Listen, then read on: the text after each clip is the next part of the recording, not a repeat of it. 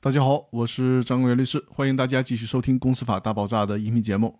这期和大家分享的话题是：强制清算中的被申请人到底是谁？清算纪要中多次提到被申请人，那么如果我们去法院申请强制清算，强制清算案件的被申请人到底是写公司还是清算组呢？这个问题应该从两个方面来考虑。第一种情况。公司解散事由出现之后，迟迟不成立清算组进行清算，那根据《公司法司法解释二》第七条的相关规定，债权人可以申请人民法院指定清算组进行清算。那么，在人民法院受理之前，尚未成立清算组，这个时候的被申请人就只能是公司，由公司的法定代表人参加听证，以及参加尚未审结的有关被强制清算公司的民事诉讼案件。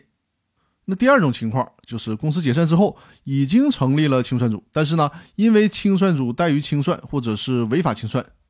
这种情况下，债权人或者股东向人民法院申请强制清算，那么已经成立的清算组处于什么地位呢？在这种情况下，到底以谁为被申请人呢？这个时候的被申请人依然是公司，